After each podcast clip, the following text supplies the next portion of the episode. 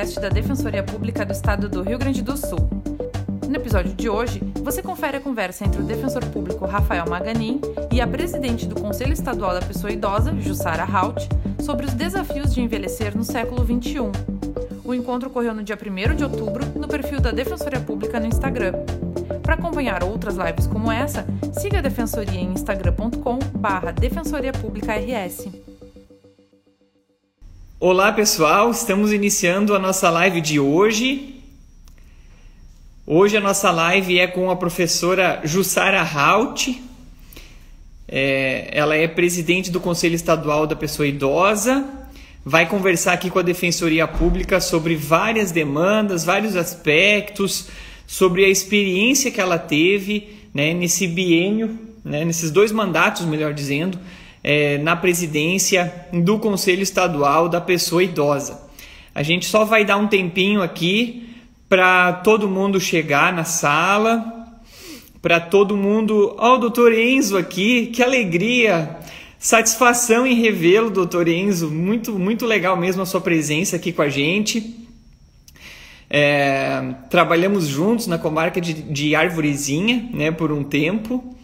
É, e agora estou, estamos aguardando só o início da nossa live para chamarmos aqui a senhora Jussara, a professora Jussara, para a gente poder conversar um pouquinho. Né? Hoje é o dia 1 de outubro, Dia Internacional e Dia Nacional do Idoso. Né? Então nós temos é, esse dia voltado então à nossa é, celebração né, da pessoa idosa, a voltarmos a, a, a continuar pensando né, na pessoa idosa, lembrando que hoje em dia a expectativa de vida vem aumentando cada vez mais né, na nossa população, né, especialmente aqui no Rio Grande do Sul, como a gente vai abordar na nossa live, que é o estado do Brasil que tem a maior concentração de idosos, não é mesmo?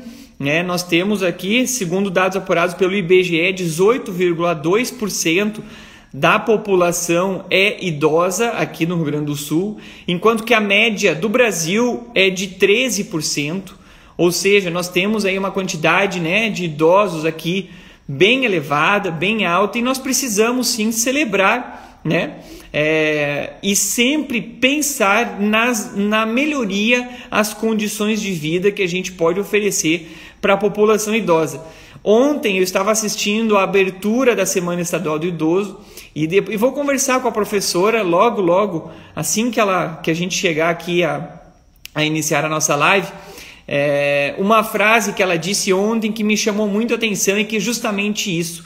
Né? A partir do momento em que a gente, e aqui tem uma divergência, né? a partir do momento da concepção ou a partir do momento do nascimento, nós já é, começamos a envelhecer né? E nós precisamos pensar na qualidade de vida do idoso, porque todos almejamos um dia também chegar lá, né? E queremos é, ter é, a garantia desta qualidade de vida também a nosso favor. Vamos ver aqui se a professora já está aqui. Pronto. Vamos ver aqui, fizemos uma pequena introdução até chegar aqui na conversa a professora Jussara Halt. Tatuíra agora. É, agora sim. Muito bem. Jussara, como vai? Tudo bom? Olá, Rafael, tudo bem? Muito bom nos vermos frente a frente, né, Rafael? É verdade. É verdade. Conversamos bastante pelo WhatsApp, por áudio, né? Mas ainda não havíamos nos visto. Seja por imagem ou ao vivo, menos ainda agora nesse momento de pandemia, né? Jussara, deixa eu te apresentar então aqui para o pessoal. Eu vou ler brevemente aqui o teu currículo e depois já iniciamos a, a trocar alguma ideia, falar sobre a tua experiência à frente do Conselho Estadual né, da Pessoa Idosa. A gente tem uma hora para conversar aqui sobre é, temas pontuais assim da pessoa idosa. Vamos lá. Então, a Jussara ela é assistente social aposentada, especialista em gerontologia social pela PUC, titulada pela Sociedade Brasileira de Geriatria e Gerontologia, mestre em Inclusão Social e Acessibilidade pela Fevale, aqui de Novo Hamburgo, e conselheira e ex-presidente do Conselho Estadual da Pessoa Idosa. Jussara, foram dois mandatos à frente do Conselho? Foram dois mandatos à frente do Conselho. Na quinta-feira passada, dia 24, nós elegemos a Associação da Presidência, a nossa é, que assume oficialmente a partir é, do, da nomeação pelo governador, né? É, que ainda não saiu, então por isso que eu continuo respondendo ainda pela presidência do conselho. A nossa futura presidente é a professora Ide Caberlon. Ela, ela é conselheira, ela tem assim uma história de conselheira no Conselho Municipal de Gravataí, ela, ela foi, durante muito tempo, professora da UBRA Gravataí. Ela é enfermeira e na UBRA Gravataí ela criou o curso de enfermagem e disciplina de enfermagem gerontológica, estágios em espaços é, de atendimento à pessoa idosa, enfim. E a Irid é doutora em gerontologia social. E e a vice, e ela representa no conselho a Associação Brasileira de Enfermagem, que tem sessões nos estados, né? Então ela representa a seção RS. E o conselho ele tem uma história ao longo desses 32 anos de existência, né? Agora dia 11 de outubro a gente completa esses 32 anos. É, ele tem uma história de que eu acho assim muito adequada, sabe, Rafael, de ser presidido por um conselheiro da sociedade civil. É, já tive a experiência, eu fui por dois mandatos conselheira do Conselho Nacional dos Direitos da Pessoa Idosa. No primeiro mandato, a presidência era é, não governamental. E no segundo mandato, eles não foram consecutivos, né? Eles foram mandatos é, é, é é, entrecortados, né? Primeiro, primeiro mandato de conselheira eu exerci em 86, de 2006 a 2008, e depois em 2013 eu voltei para o Conselho Nacional e aí era um mandato governamental. E, e é uma diferença, assim, muito grande que a gente sente, né? Porque o conselho vem, veja, assim, a, a cada dois anos muda, né? Então, o Conselho Nacional vinha de uma gestão anterior que eu acompanhava muito de perto através da Sociedade de Geriatria e Gerontologia. O Conselho vinha numa gestão da sociedade civil muito proativa, quer dizer, é a sociedade civil que efetivamente faz esse tensionamento no governo para que a política pública se efetive e funcione, né? Rafael, é muito difícil o, o representante governamental fazer isso é, é, para o governo, né? Então, assim, então eu acredito muito e o conselho, ao longo desses 32 anos, a gente tem conseguido manter a presidência com a sociedade civil e a vice-presidência com a representação do governo. Né? Então, agora no dia 24 foi eleita, então, como eu dizia, a professora Irit, e como vice-presidente a Cristiane Ramos, que é delegada de, de polícia, é a delegada da Delegacia de Proteção ao Idoso de Porto Alegre, e é a conselheira pela Secretaria de Segurança Pública, né? Então a gente está nessa fase de transição, assim, tendo os primeiros contatos, as primeiras reuniões, enfim. E isso é muito positivo, né? Então, assim, é aí que eu vejo o quanto é, a, a presidência da sociedade civil ela é muito mais proativa, né? e ela tende a ter é, continuidade nas, nos encaminhamentos e nos tratamentos que vinham sendo dados. Né? E esse papel, Jussara, assim, da presidência do conselho, ele é bastante importante mesmo, pegando esse gancho do que tu estavas comentando com a gente a respeito da, da proatividade, né, da necessidade de alguém para incentivar as políticas públicas né, da gente já fazer esse link com um tema que foi debatido bastante ontem na nossa live de terça-feira também, que é a criação de políticas públicas que tenham uma política pública, que sejam políticas públicas de Estado e não de governo, para que elas sejam estabelecidas em favor do idoso e que elas venham para ficar, né? Que elas não, não fiquem oscilando de governo para governo, que a construção dos direitos do, dos idosos seja feita numa escala progressiva, né? E não se admitindo que haja um retrocesso aqui social Sim. e de proteção, né? Sim. Nesse tempo em que a senhora esteve aqui à presidência, eu não sei se eu te chamo, posso te chamar de você, de senhora? De, de Jussara, isso, de Jussara, por favor, Rafael. Tá ótimo. Não precisamos de formalismos. Ótimo, perfeito, eu também prefiro assim. É. Nesse tempo, então, que tu estivesse à, à, frente né, do, do conselho, conseguiu perceber essa evolução na proteção à pessoa do idoso? Que eu tenho depois uma perguntinha para te fazer aqui, para te instigar de um tema para a gente pensar juntos. Mas nesse, nesse período, conseguiste é, observar essa evolução? É, digamos assim que a tua pergunta é um pouco complicada. É, eu sou do grupo que criou o Conselho Estadual do Idoso. Então, em verdade, seja fui, é, é, fui secretária executiva do Conselho de 88, quando ele foi criado, até 2003, quando eu assumi a coordenação da política estadual do idoso. Eu fui secretária, é, secretária, desculpa, eu fui é, assistente social na secretaria hoje Justiça, mas que já foi Trabalho e Assistência Social, que foi Justiça e Cidadania, etc, etc, etc. Né? É, bem, me aposentei na Secretaria da Justiça.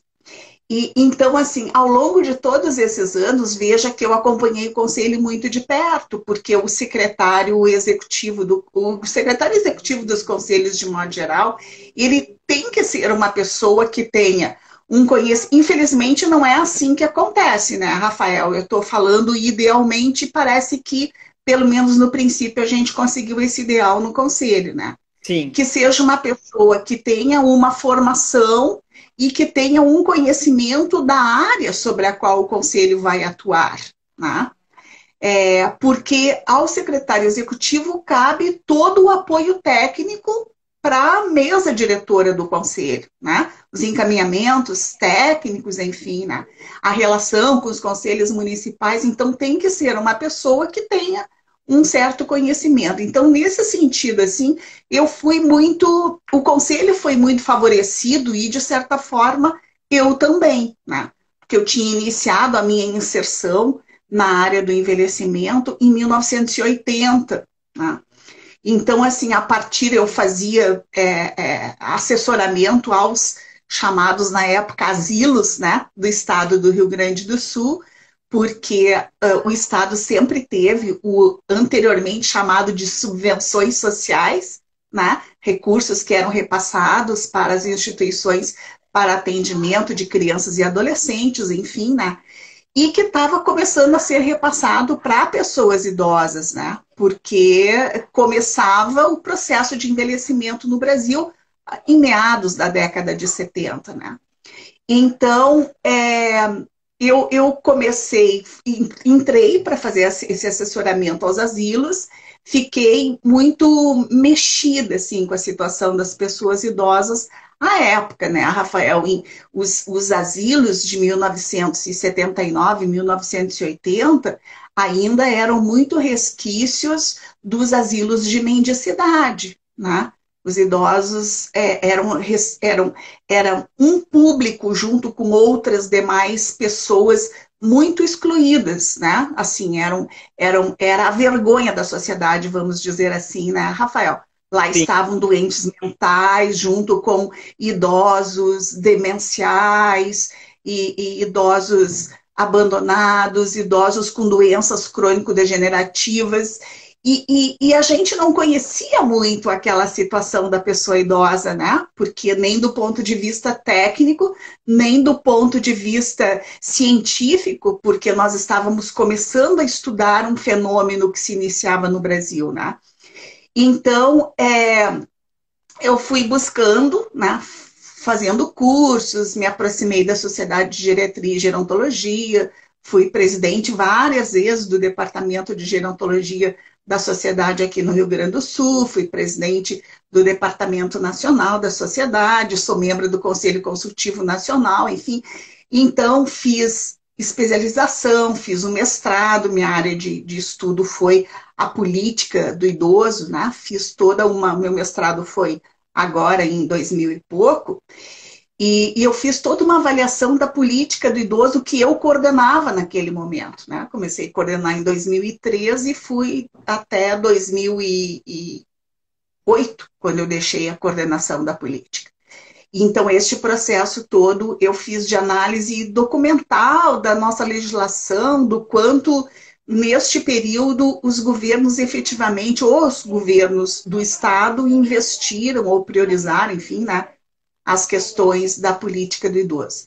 Então, Rafael, veja como é difícil responder a tua pergunta, né? Assim, simples, né? Sim. Porque então, durante todo esse tempo, eu acompanhei o conselho na condição de secretária executiva. Depois, é, numa gestão da secretaria, eu propus a criação da coordenadoria da pessoa idosa e assumi a direção da coordenação, né?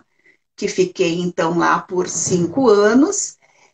E, e depois, e aí, como conselheira da secretaria, né, continuei então assistindo, é, é, é, é, participando de todo o processo de, de, de, tomada de decisões do conselho, enfim, né? E agora, por, por fim, nos últimos quatro anos, como presidente, né? Então, o que, que eu te diria, assim, Rafael? Eu, eu penso que é, nós por não termos uma política de Estado e termos uma política de governo, e as políticas de governo são ditadas pelo interesse do governante, uma vez que os nossos partidos políticos também são muito frágeis, não dão sustentação né, a esses governos do ponto de vista de elaborar planos que efetivamente respondam às demandas das comunidades. Né? Então, assim, Hã? Políticas públicas Como? ativas, né? Sim, sim, sim. Então, assim, então nós temos né, um, alguns governos onde nós, nós avançamos, né, onde a gente teve é, um programa, por exemplo, o governo Antônio Brito, né, assim, fatos que, que me vêm na lembrança agora, é, mero detalhe, assim, né? Mas no governo Antônio Brito, nós conseguimos que ele bancasse a realização de uma pesquisa é, para traçar o perfil do idoso do Rio Grande do Sul.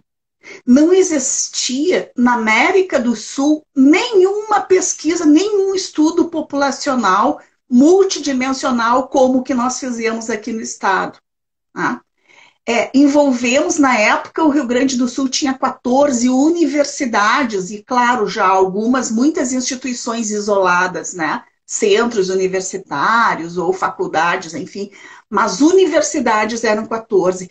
Todas as 14 universidades foram coordenadas pelo Conselho Estadual e a gente realizou essa pesquisa com uma amostra de 8 mil idosos no Rio Grande do Sul, por região, né? não era por município, era por região, sendo que Porto Alegre, pela dimensão frente ao restante do estado, Porto Alegre se constituiu como uma região. Então, os dados de Porto Alegre eram de Porto Alegre. Né? Sim. E aí, assim, é um investimento enorme, né? um trabalho árduo, né? uma, uma disposição uma, um, das universidades de colocar o que de melhor elas tinham no seu quadro docente, né? é, para participar da pesquisa, os seus pesquisadores, enfim, né? tudo para é, comprovarmos né, a seriedade do envelhecimento no Rio Grande do Sul e como a gente já estava atrasado para efetivamente desenhar uma política pública para as pessoas idosas, né? E aí, Rafael, terminou o governo Brito e o governo seguinte, que eu nem me lembro qual foi, simplesmente é, não adotou né, nenhum dos indicativos, é, nenhum dos, dos, dos dados né, é, levantados pela, pela pesquisa. Né? Então, acho que é isso. Assim, depois nós tivemos no governo é, do, no, governo, no governo do Olívio Dutra, tivemos a sanção da lei que criou a política estadual do idoso, a Lei 11.000 é, 817, que só foi regulamentada depois no governo de Germano Rigotta. Então, veja assim que cada um, né, com uma certa distância, porque a lei é de 2000, a regulamentação é de 2006. Então, em 2006, a gente tinha uma lei maravilhosa caída no vácuo, né? É, assim, derivado da pesquisa, a gente montou um belo programa de atendimento a pessoas idosas no estado, que também é, é, acabou sendo assim fechado o programa já no final é, do governo que se seguiu ao, ao governador Brito e que, e que foi começou a ser executado no governo seguinte, mas que logo foi deixado de lado porque os interesses daquele governo eram outros, né? Então, quando a gente fala de uma política de Estado, eu, eu penso que é isso, assim, né, Rafael? A gente sabe que o processo de envelhecimento é inevitável, que ele vem, se instala e dura, né? Até que a pessoa morra. Só tem uma forma de não envelhecer, é morrer antes, né? Sim. Então, assim, se é um processo que dura toda a vida, né? E, se, e se ele começa, seja na concepção ou seja no nascimento, né? É, enfim, nós precisamos preparar todas as pessoas para esse processo de envelhecimento. Né? Se nós não atuarmos sobre as pessoas que são idosas hoje, quando tu fores idoso, Rafael, a gente vai continuar com as mesmas dúvidas, com os mesmos desconhecimentos, com a mesma fragilidade, né, Rafael, no, na rede, na garantia de direitos, enfim, sem compreender esse processo, né? Então, acho que é isso, assim, sabe? Eu acho que a gente, a gente avança em alguns momentos, né? Porque uma política pública, ela é feita ela existe quando a gente tem um conjunto de ações, né?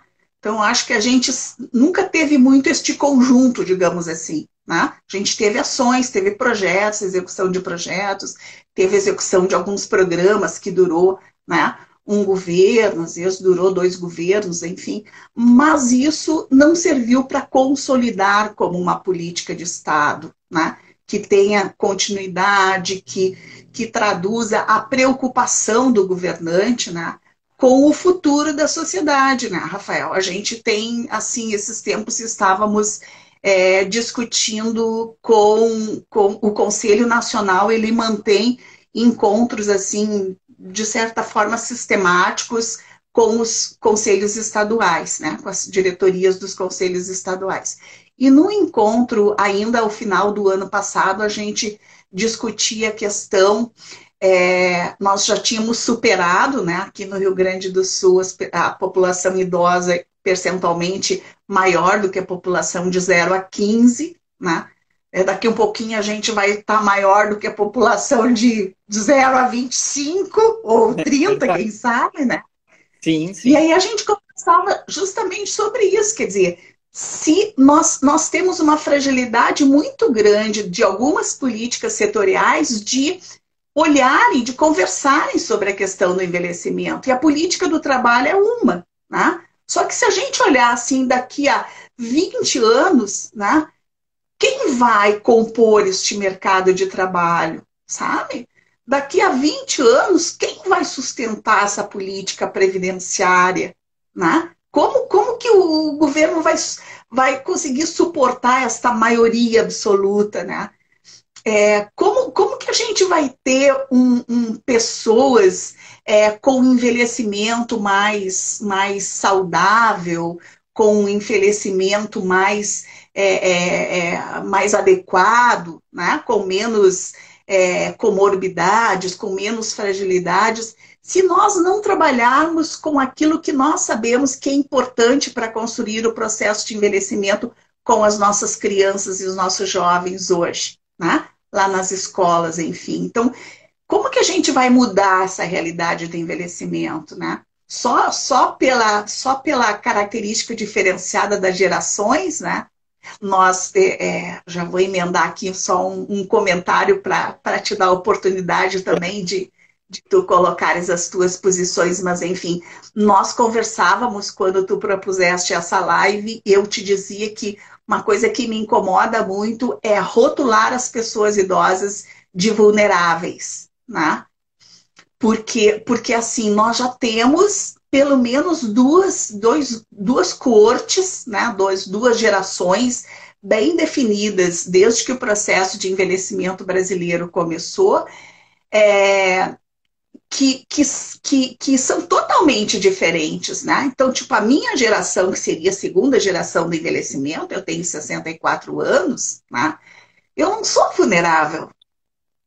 Eu, sabe, qual é a vulnerabilidade que eu tenho? Né? Eu sei, é, é, eu sei que tem muito que ver assim este conceito, dizem os advogados, que veio muito da relação de consumo, né? que é justamente a tua a tua área, a tua prática aí dentro da defensoria, né? De, de, defesa do consumidor, enfim.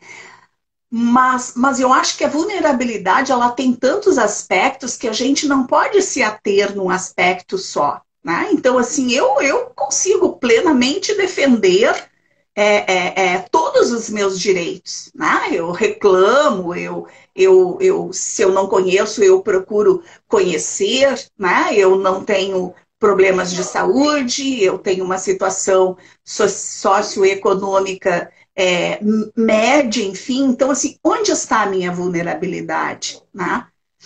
Então, eu acho que são essas, esses conceitos assim que a gente precisa ir construindo, são essas diferenças. Também uma outra coisa, a gente fala de pessoa idosa, né, Rafael? Pessoa idosa começa por força de lei, começa aos 60 anos e termina nos 101 aqui no Rio Grande do Sul, né? De que pessoa idosa a gente está falando? De 60, 100 anos, né? Olha o, o, o, o espaço que nós temos, né? Olha as diferenças que nós temos, né? Exato. Então, eu acho que assim é muito é difícil, mas, mas eu acho que tu disseste uma coisa muito importante quando tu comentaste a pergunta, né? Que é assim: se a gente tem uma política de Estado, a gente tem uma definição das nossas prioridades, mas em especial das possibilidades de governo de, do que vai executar. Né, Rafael? A gente não fica, desculpa a expressão chula, mas enfim, atirando para tudo que é lado, assim, né? Sim. Querendo acertar o que viu e o que não viu, né? Então, eu acho que tu, tu, tu tens toda a razão, assim, este, a gente dar este foco, a gente definir aquilo que é possível de fazer, porque as necessidades e as demandas são tantos, quer dizer, é um processo tão complexo, né, multidimensional, intersetorial, interdisciplinar, né, é, e, tão, e tão rápido também para um país pobre como o nosso, né, que é, se a gente vai pensar assim, o que, que tem para ser feito? Tudo, tudo, né? Precisamos fazer tudo, porque os velhos estão aí à mercê, né? Mas tudo não dá para fazer. Então, acho que é só uma política efetiva, uma política de Estado com, com continuidade, enfim, é que nos permite definir claramente né, o que é que nós vamos fazer, em que tempo, né, Rafael? Em que tempo? Eu acho que definir os tempos também, né? Ter os nossos objetivos definidos, curto, médio e longo prazo, enfim, né? Aliás, essa é uma recomendação bem forte do plano é, de ação internacional do envelhecimento, né? Que os governos têm que ter os objetivos claros e a definição de atingimento desses objetivos também em prazos claramente definidos, né? Sim. Sabe que tem... Rafael, eu sou eu sou uma entusiasmada é, pela questão da, do envelhecimento, né? Sou, sou estudiosa e, e, sou muito entusiasmada, assim. Então, se tu deixar por minha conta, eu vou falar hoje, amanhã, depois, depois, depois. eu queria também te ouvir um pouco, assim, da tua, da tua experiência, da tua... Acho que tu fostes ontem, no ontem, que foi a live do Sistema de Garantia de Direitos, foi, né? Foi terça-feira. Antes de ontem. É, até mandei um comentário ali, eu acho que tu fostes assim de uma de uma, uma lucidez, sabe, da forma que tu que tu abordaste, das colocações que tu fizeste, a explanação da Aline também foi foi muito boa, quer dizer, a Aline introduziu, mostrou, né, as facilidades e as dificuldades, digamos assim, da defensoria, né? Então também queria que, que ter essa participação tua, assim, nesse como tu vês isso, enfim. Sim. A Aline está entrando agora de nossa conselheira, né? A gente ainda nem, nem se conhece também, assim, só por. Mas é, também eu tenho tantos conselheiros novos, porque a gente começou uma gestão agora no início desse ano, não tivemos nem oportunidade de ter uma plenária presencial. E aí, assim, por esta maquininha, guardar todos os rostos é uma coisa complicada, né? Mas, enfim. É, a distância está impondo, né, essa, esses encontros virtuais, assim, e de certa forma, numa telinha de computador em que, ou, de, ou de celular, em que a gente não consegue ter aquela proximidade que, pelo que eu percebi, assim, faz muito parte, né, da tua maneira também de, de trabalhar e de agir. Pelo que eu percebi, uhum. né, tu é uma pessoa muito uhum. próxima. Tu tens uma sensibilidade muito grande. Eu estou sofrendo muito nessa pandemia, sabe? Porque eu tenho que estar tá tocando nas pessoas, eu tenho que estar tá olho no olho ali, assim, ao vivo e a cores, sabe? Então, tenho, tenho tido, assim, as minhas, as minhas dificuldades, né? Mas, mas, enfim, a gente vai levando, né? É, a gente vai driblando os obstáculos, né? A gente na defensoria, uhum. na defensoria, a gente também sente bastante saudade e falta desse, desse contato com o assistido, né? Esse contato presencial, porque a gente tem uma média de atendimentos muito grande, né? A gente lida muito com o público, assim, presencialmente. E agora, de abril para cá, a gente está lidando por WhatsApp, por videochamadas, por e-mails, né? Que não é muito também, a gente teve que se reinventar, não é muito a nossa prática. Né? Sim, sim. então, Sem falar da qualidade, né, Rafael? Também. da qualidade dos nossos sinais que nos pregam peças, né? tipo ontem na abertura, ai que vergonha, meu Deus do céu. Mas enfim, o que, que eu ia fazer? Meu computador deu um tilt, sabe? No dia da plenária do conselho, também lá no dia 24, eu tive que sair da plenária, aos 45 minutos do primeiro tempo, uma outra colega assumiu a coordenação e eu não consegui mais voltar, sabe? Congelou tudo, emudeceu tudo, foi horrível, né? O bom então, é que sem contar isso que a gente também não. O bom é que ontem deu para voltar, né? Eu estava ali assistindo Sim. ali a, a abertura, ficou muito bonito. Deu para voltar e continuar participando, né? Felizmente, felizmente. O secretário Mauro também teve um jogo de cintura legal, ajudou, enfim, né? Foi, deu tudo certinho no final. Mas sabe que esse assunto, assim, esse tema que a gente estava falando sobre a respeito da vulnerabilidade, é um, é um, na verdade, é um desafio. Eu acho que a gente tem que aprender a, a lidar, né? Porque a vulnerabilidade, sim, ela vem da lei, né? Ela surgiu com o Código de Defesa do Consumidor, com uma presunção legal, né? E eu acho que o desafio vem a partir dessa presunção de que determinados segmentos da população ou dos cidadãos é, possuem alguma vulnerabilidade, alguma dificuldade a mais, se comparado aos demais membros daquela comunidade. Então, a lei estabeleceu que o consumidor, com relação ao fornecedor né, de produtos e serviços, ele é presumidamente vulnerável. Ele tem uma dificuldade a mais de buscar os seus direitos.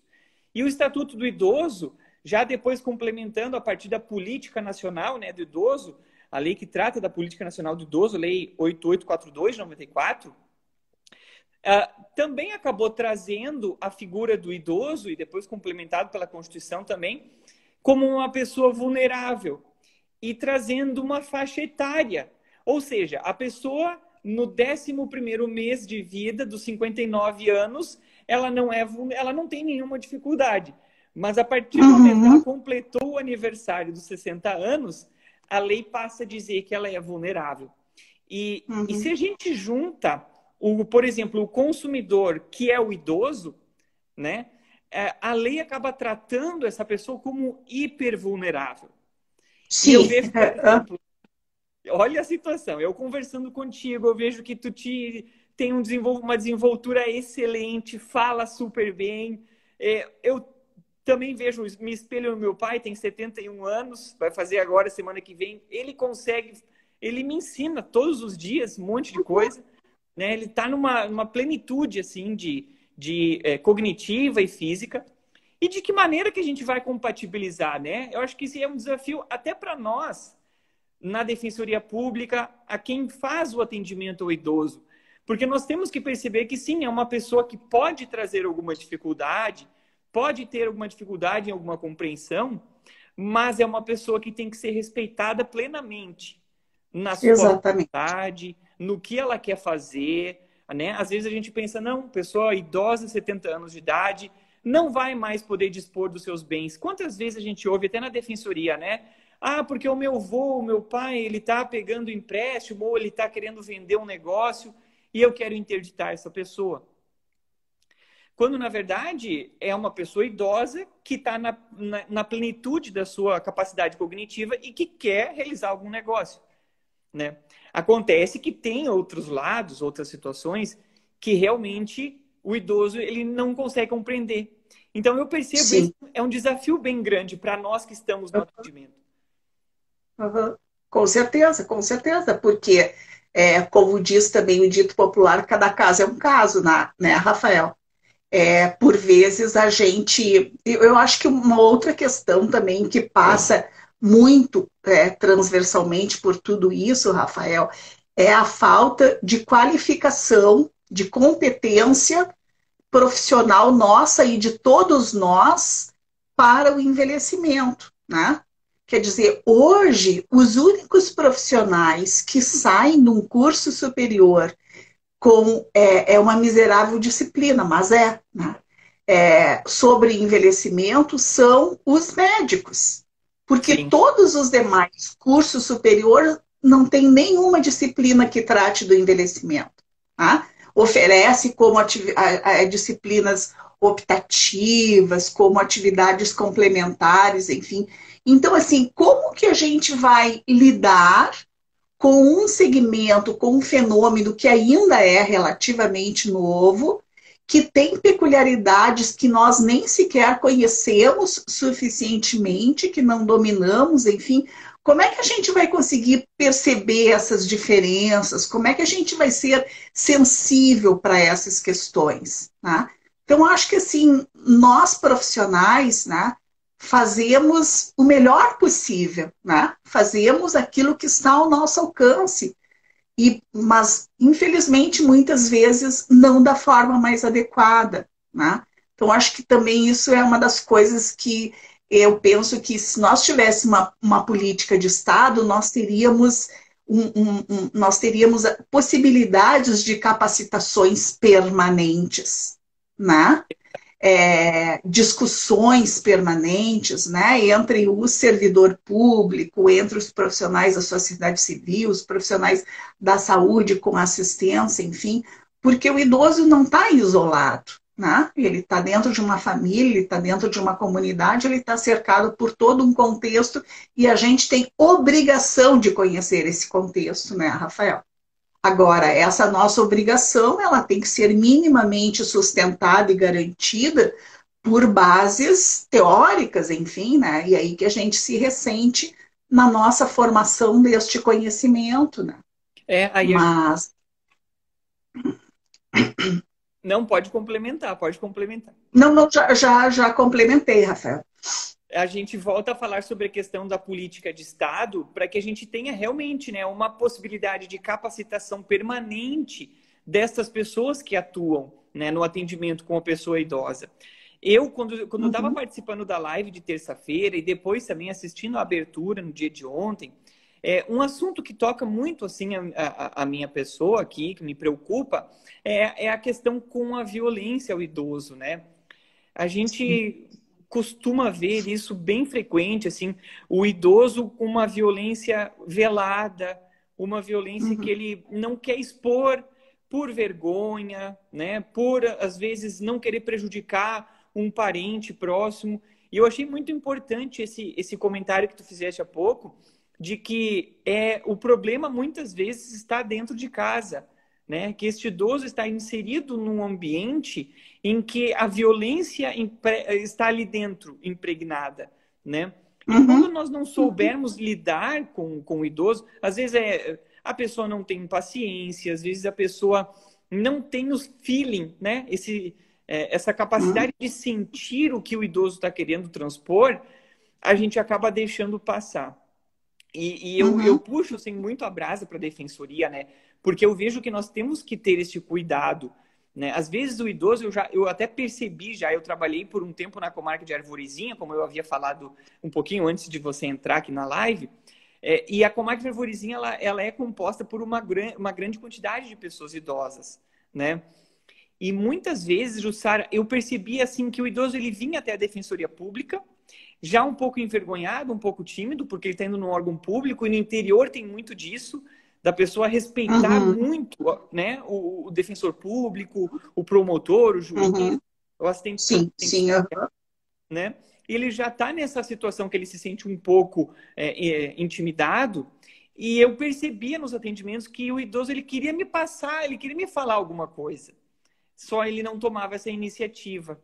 Né? Uhum. E foram vários casos que a gente acabou atuando, oficiando depois para a delegacia de polícia, tendo contato com o delegado, com o Ministério Público, para que fosse feito um acompanhamento com assistente social também, né, com assistente social muito importante, para que fosse feito um Sim. acompanhamento dessa pessoa.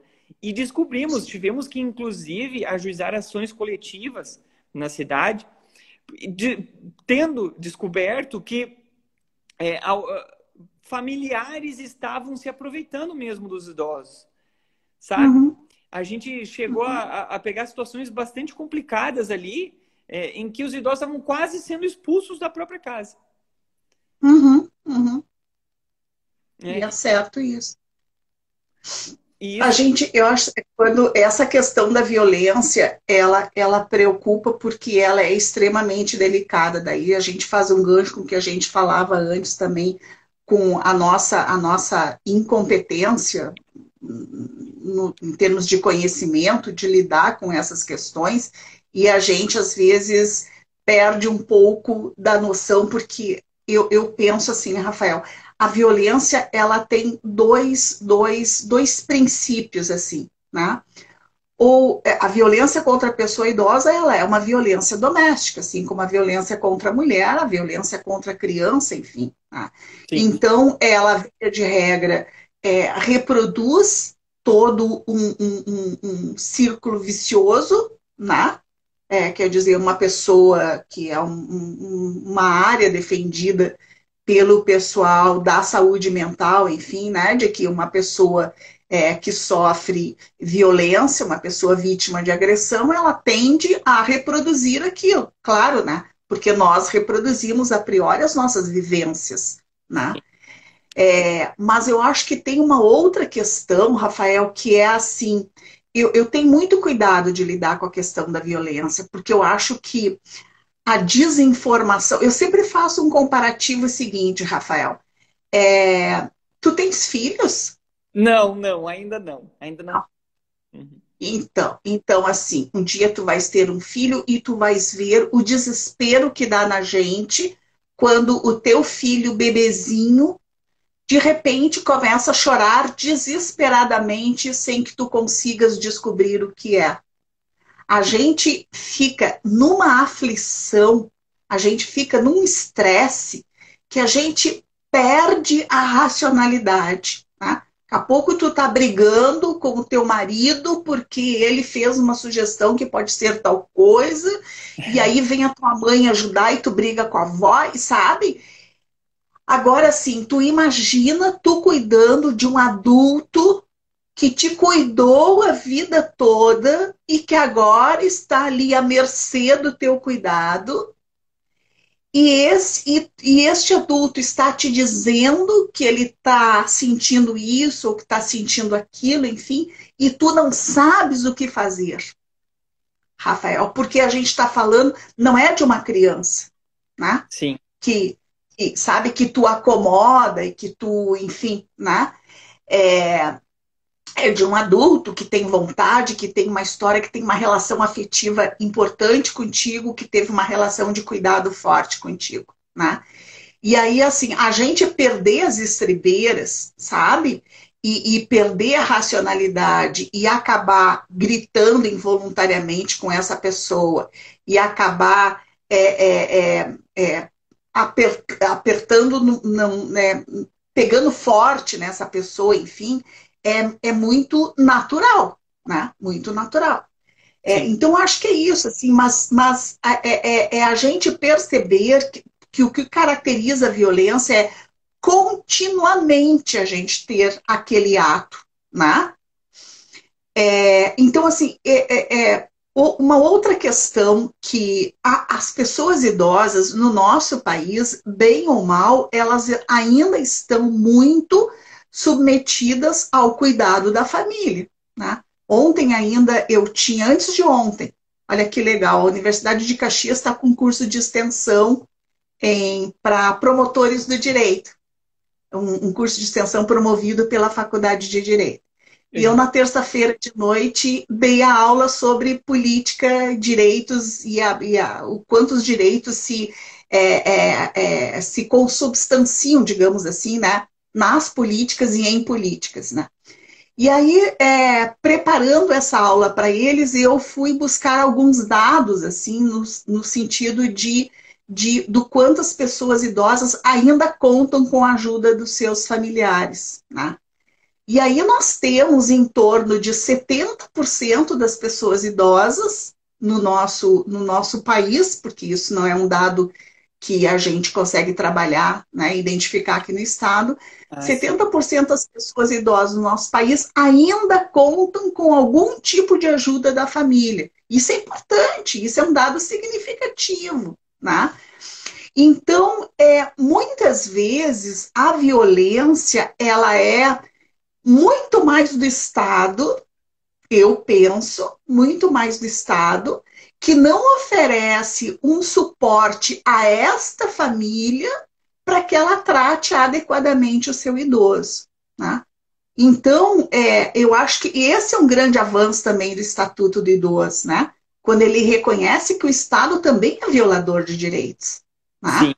É, o que nos falta são mecanismos que que não que punam, mas que imponham algum tipo de sanção ao Estado, né? para que ele possa para que ele possa ser cobrado, enfim, daquela, daquele ato, daquela violação ou daquele é, não fazer, né, que, a que, que, que, que ele está incorrendo, né? Aquela omissão, né, Jussara? Aquela omissão sim, num dever do sim, Estado. Exatamente. Né? Porque eu, eu sempre digo assim, para a pessoa do idoso, eu, eu costumo dizer, fazendo essa, esse apanhado, que para a pessoa idosa ela sofrer alguma espécie de violência, isso é sinal de que pelo menos três pessoas, vamos dizer assim, deste tripé de responsabilidade falharam, né? Uhum. Se o idoso, uhum. se ele sofreu violência, é porque a família falhou lá no momento inicial, porque a família é que tem que dar essa primeira proteção,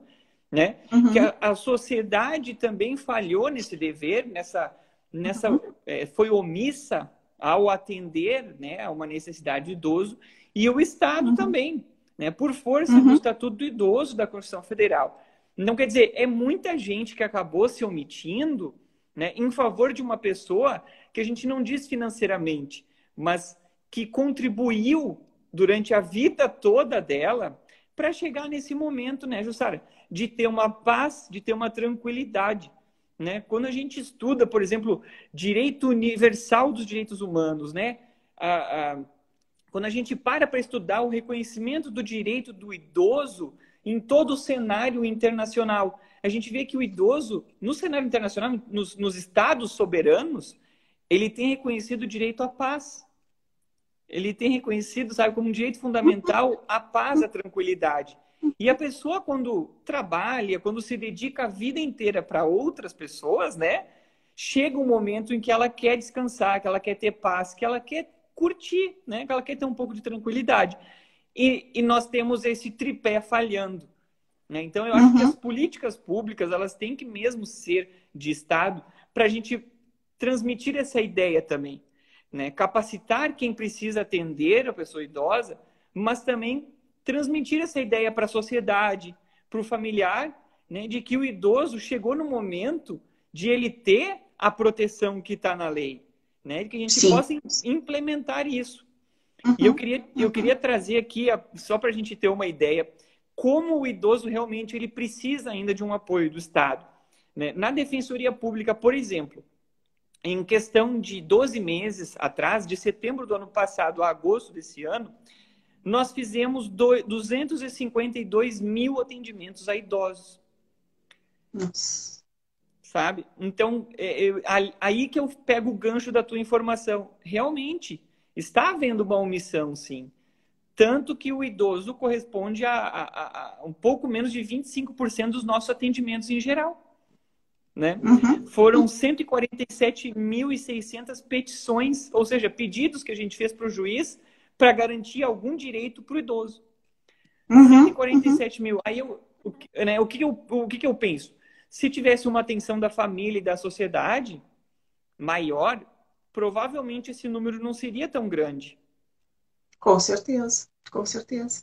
Ou né? teríamos assim também, é, teríamos de repente programas, alternativas e ações que, que minimizassem as consequências de determinados atos, de determinadas é, é, relações, interrelações que se estabelecem na família, que não precisaríamos chegar num processo de ajuizamento de ação, né, Rafael? Que não precisássemos chegar à instância da defensoria pública, né? Por isso, assim, essa, essa mesa da, da, da, dentro da semana do sistema de garantia de direitos, né, que, que eu, eu, eu tinha sugerido, porque é uma coisa assim que eu acho que é, foi, foi legal, assim, né, a fala de cada um dos representantes é, que lá estavam, mas é, me perdoem é, a, a, a, crítica, mas enfim, eu sou uma pessoa é, extremamente crítica e não consigo é, ficar quieta, né?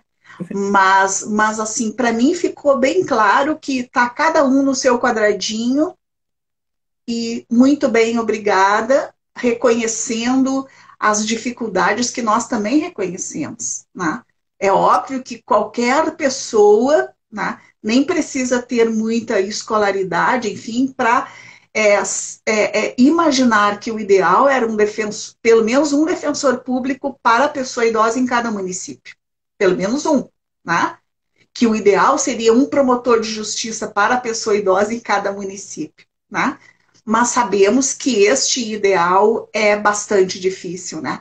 Mas o que, que nós estamos pensando lá no, no seio da, da, da nossa instituição para minimizar essa, essas dificuldades que as nossas instituições sofrem, né? Como que nós podemos fazer uma ação complementar? Quer dizer, quem sabe se não seria possível a Defensoria Pública estar em X comarcas, em X municípios, e, os, e o outro Y lá estaria o Ministério Público, né? Por que, que a gente está gastando os nossos cartuchinhos ali no mesmo, em cima do mesmo patinho, né? Então eu acho que é, é, é, é essa expectativa, sabe? É, é, este, é este o desejo que eu tenho, assim, de, de ouvir, né? Por parte dos gestores públicos e dos diferentes poderes, e especialmente destes órgãos que compõem o sistema de garantia de direitos, este tipo de visão, sabe, Rafael? que, que, que a gente tivesse coragem de, de perceber e de, e de é, me fugiu o termo agora, de reconhecer a nossa limitação, sabe? De reconhecer as nossas dificuldades, né? de reconhecer o quanto a gente precisa efetivamente trabalhar num sistema, né? E num é. sistema são várias engrenagens que não ficam uma em cima da outra. Né? São várias engrenagens que vão se colocando, né? É, é, uma após a outra, para poder fazer a coisa andar, né? Então, acho que assim é, é, a, gente, a gente tem muito a caminhar, mas, mas isso não é específico também. Muitas coisas que a gente está falando aqui, né, Rafael, nem é específico da pessoa idosa, né? É uma característica é, do nosso país, né? é, de gestar as questões políticas, de gestar as questões de política pública, de ainda ter muito forte as coisas centradas em governos e não no Estado, enfim, né? Então, Mas eu acho que a gente não pode desistir. Eu não desisto. É, não, a gente sempre tem que seguir firme, porque as dificuldades são grandes mesmo, né? Pra, especialmente quando a gente precisa é, mudar alguma coisa, né? Ampliar Sim. alguma coisa, a gente sabe que isso, a dificuldade acaba sendo muito grande. Né? A gente vê na defensoria pública é, uma dificuldade que nós temos para para continuar nos expandindo até as demais cidades, para que a gente possa fazer uhum. esse atendimento que é tão necessário, né? Uhum. Em especial aqui a pessoa idosa. E eu até aproveito assim para fazer um, um, um, gancho com que a gente conversou né, na, na terça-feira. Eu digo a gente porque eu sei que você estava lá também mandando perguntas e participando ativamente, assim, parecia a mesma vontade de estar lá com a gente, debatendo, né? É, e, e, e, se falou muito sobre um centro de acolhimento, assim, uma casa de acolhimento da pessoa idosa. Eu acho que é, essa ideia, assim, eu achei ela excelente, né? Um local em, onde a pessoa idosa pudesse ser acolhida, pudesse conversar. Às vezes ela nos procura com um problema que não é jurídico, com um problema que é, é afetivo, que é, é, de mediação, que é intrafamiliar, sabe? Que às vezes é um abandono, que às vezes é uma falta de um cuidado. E a pessoa, né, a pessoa não sabe muitas vezes a quem procurar. E é como bem disseste, a rede ela não funciona de uma maneira como rede. Ela não se complementa, ela não se integra. E a, e a... Ela não se fala. Né? É. Saber, Rafael, assim, ó, e não que não, não, é, é, não que não tenha, né? É, na legislação estas alternativas de atendimento. Né? A Política Nacional do Idoso, desde 94, desenha toda uma, uma, uma, uma, rede de alternativas de atendimento à pessoa idosa. Né? Reconhece que Existem pessoas idosas que só querem é, um convívio social, então tem os grupos de convivência, uma pessoa idosa que quer aprender alguma atividade, então tem as atividades dentro dos grupos de convivência, uma pessoa idosa que precisa de um abrigamento, então tem as ILPIs, mas existem muitas pessoas idosas nesta condição que tu falas. A própria delegada Cristiane sempre faz muito este relato, né? que o trabalho da Delegacia de Proteção ao Idoso de Porto Alegre, ela é muito mais um trabalho de assistência social, de, de atendimento psicoemocional do que propriamente um trabalho de, de polícia, né? Porque as pessoas idosas precisam justamente disso que tu faz, que tem muita gente que a família ou que a pessoa idosa precisa de um apoio, enfim, né? E, e, e, mas aí é que vem a questão, assim, também de é, a gente de, de a, da gente ir desvirtuando, me parece também. Eu, eu, eu sou uma pessoa, Rafael, que eu, eu sou muito rígida com conceitos, sabe? Eu acho que pão é pão, é feito com farinha, é feito com ovo, é feito com manteiga, enfim. Tu não pode chamar uma coisa feita com água e farinha de pão, entendeu? Uhum. É, né?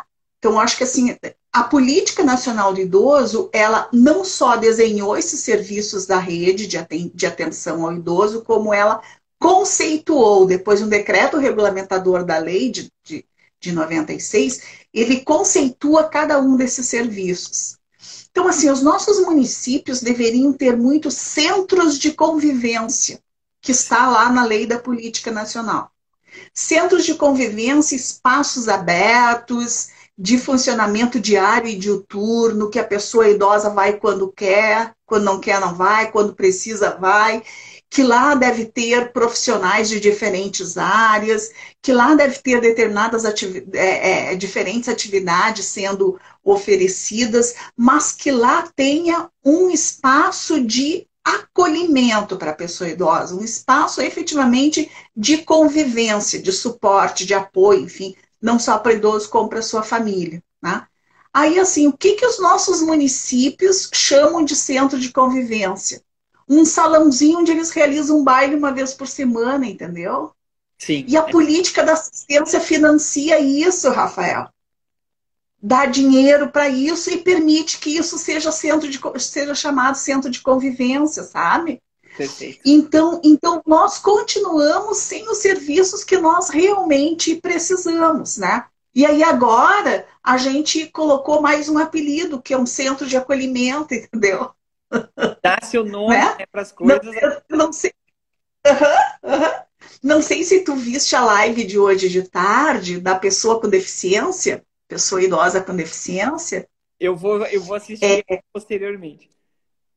Que eu acho que ela fica. Então, assim, depois tu vais ver o que eu vou te dizer agora. Teve uma das colegas da, da, da FADERS que fizeram uma descrição de um centro de apoio aqui em Porto Alegre, o Cason, que atende pessoas com pessoas com deficiência é, com deficiência não é mental que eles chamam, mas enfim, que seja e, e, que são cento e poucas pessoas que são atendidas, 120 ou 130, uma coisa assim, em Porto Alegre, né?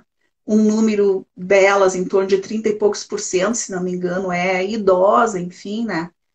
E aí, e aí assim, a crítica da pessoa que falou antes, que é a coordenadora de, de, política, de políticas para pessoa com deficiência da FADERS, é de que o gestor precisa se conscientizar da necessidade e, com, e começar a implementar serviços e ações que respondam às demandas. Quem é o gestor público da política de deficiência no Estado? Não é a FADERS? É. E, e, assim, e aí, e aí eu perguntei quantos casons então existem no estado? Existe um em Porto Alegre atendendo 100 pessoas, entendeu? E aí, assim, e isso é a política de deficiência que a gente tem, né? Então, olha como nós somos contraditórios, né, Rafael, dentro do próprio nosso trabalho, mas assim, enfim, né, o que também a gente dizia antes, é, é, é, é, é as dificuldades, é a limitação, né, que cada uma das nossas instituições também oferece, né? Mas, mas essa questão da rede de, de, de atendimento ao idoso é uma questão bem séria. Ou a gente bota apelidinhos nos serviços que nós deveríamos ter, nos serviços que estão descritos e conceituados na política, né? Ou então nós ficamos fazendo, como o, a Secretaria da Justiça, Rafael, no tempo que ela chamava, eu acho que faz uns três, dois, três governos atrás, ela criou um centro estadual de atendimento ao idoso. Uhum. Aonde? Em Porto Alegre. Aonde? Quase na frente da Defensoria Pública, ali na 7 de setembro. Aí, aí me conta, né? Se o idoso lá de Uruguaiana vinha ali ou conseguia telefonar para ali para ter um atendimento, né? Então criaram um serviço, faziam oficinas, faziam encaminhamentos, para quem? Para os idosos de Porto Alegre. Entendeu? Os idosos de Porto Alegre é responsabilidade do governo municipal e não do governo do estado. Né? Então, se pegassem aquele recurso que investiram para criar aquele centro, para montar uma equipe, tinha uma equipe boa inicialmente, que, claro, foi se gastando, né? Aquela equipe, porque trabalho também vai ficando, vai vir um grupo de idosos, entendeu? Toda semana os mesmos idosos estavam lá, enfim, né? Então, é, é, o Estado poderia ter feito uma aplicação diferente desse recurso, né? Então, acho que assim, é, é tem tanta coisa para gente, a gente pensar, né? E para isso a gente precisa estar junto, né, Rafael? Eu respeito muito é, o conselho, respeito muito o que ele representa, assim, né? Como um mecanismo de controle social, como mecanismo congregador de instituições e de esforço, porque eu acho que só assim que a gente realmente vai chegar em algum lugar, né? Trabalhando eu... cada um no seu, no seu pedacinho, mas não perdendo, né? Essa noção de que, em verdade, não somos vários pedacinhos, nós somos um bolo só, né? É verdade. E eu consigo perceber, assim, que tu vai continuar super ativa na defesa, na promoção dos direitos dos idosos, né? Mesmo encerrando aqui o teu círculo, né, de, de presidência, né, no, no conselho, mas eu tenho certeza pelo teu entusiasmo, pela tua dedicação, por toda a experiência que tu tem e, e pelo carinho mesmo é, com que a gente percebe, com que tu trata esse, esse, essa luta né, pelos direitos dos idosos. Sim. Até eu, te, eu comentei contigo que foi o nosso defensor público geral quem sugeriu o teu nome, pelo reconhecimento que tu tens aqui na nossa instituição. A gente fica muito feliz assim de saber que uma pessoa é, com toda a experiência e com todo esse ânimo, é que nem tu, é que nem tu tinha me dito há pouco na live, né? É, e dá para perceber a tua, o teu entusiasmo e a tua vontade assim de continuar atuando. É, o nosso tempo, infelizmente, ele está acabando, mas eu quero deixar essa mensagem assim de que é, eu tenho certeza de que tu vai continuar firme, né? Desejo assim que tu continue mesmo é, nessa luta, nesse reconhecimento e quero também fazer esse é, esse, esse reconhecimento da defensoria pelo teu trabalho e dizer que a gente também está aqui sempre à disposição para continuarmos aí ombro a ombro, né, na luta pelos direitos dos idosos. Legal, Rafael, legal. E eu, eu vou deixar um desafio aqui. Vamos, vamos, quem sabe, pensar mais lives com mais frequência é, ou alguma coisa. Não live, porque eu acho que fica muito, muito é, pouco interativa, digamos assim, né? Mas talvez usando assim alguns recursos de reuniões online, de reuniões virtuais, enfim, que a gente possa discutir com um grupo de conselheiros, né? Essas questões, fazer um processo de capacitação nosso, capacitação, uma capacitação interna, uma capacitação informal, digamos assim, né? Onde nós possamos fazer um processo de troca e aprender um pouco, né? uns dos outros. Eu acho que isso é uma, é uma, uma, uma ação bem importante das nossas, é, das nossas instituições. Rafael, eu, eu gostei muito deste convite, eu gostei muito de ti, tu és uma pessoa que tem uma, uma posições, que tem concepções muito, muito claras e muito, muito objetivas e muito promotoras de direitos humanos, de direitos sociais, enfim, como várias pessoas, como vários colegas teus que passaram pela nossa vida representando a defensoria lá no conselho, que foram pessoas muito especiais, né, que fazem toda a diferença. Então, agradeço muito o teu convite, agradeço a presença dos teus colegas que estiveram conosco. Espero que a gente tenha é, colocado algumas questões que permitam é, é, refletir, que permitam colocar a pulguinha lá atrás da nossa orelha para que nós também possamos nos rever, né, Rafael? Acho que a gente também precisa, né? Cada um de nós precisa a cada momento também estar se revendo, revendo seus posicionamentos, suas prioridades, enfim, né? Então, um abraço bem grande, espero que a gente se encontre muito, muito, muito, muito. É, peça para a Aline, de vez em quando, te requisitar para as plenárias do Conselho. É, a gente inventa umas pautas de consumidor. e Eu vou com que mais prazer. se encontrar. Viu? Foi, foi muito bom ter estado aqui nessa nossa conversa livre, leve e solta. Foi mesmo. Um abraço. E te digo que eu aprendi muito contigo e quero continuar conversando contigo sim para aprender ainda mais. Tá bem. Um grande um abraço. abraço Boa noite a todos. Valeu. Boa noite também.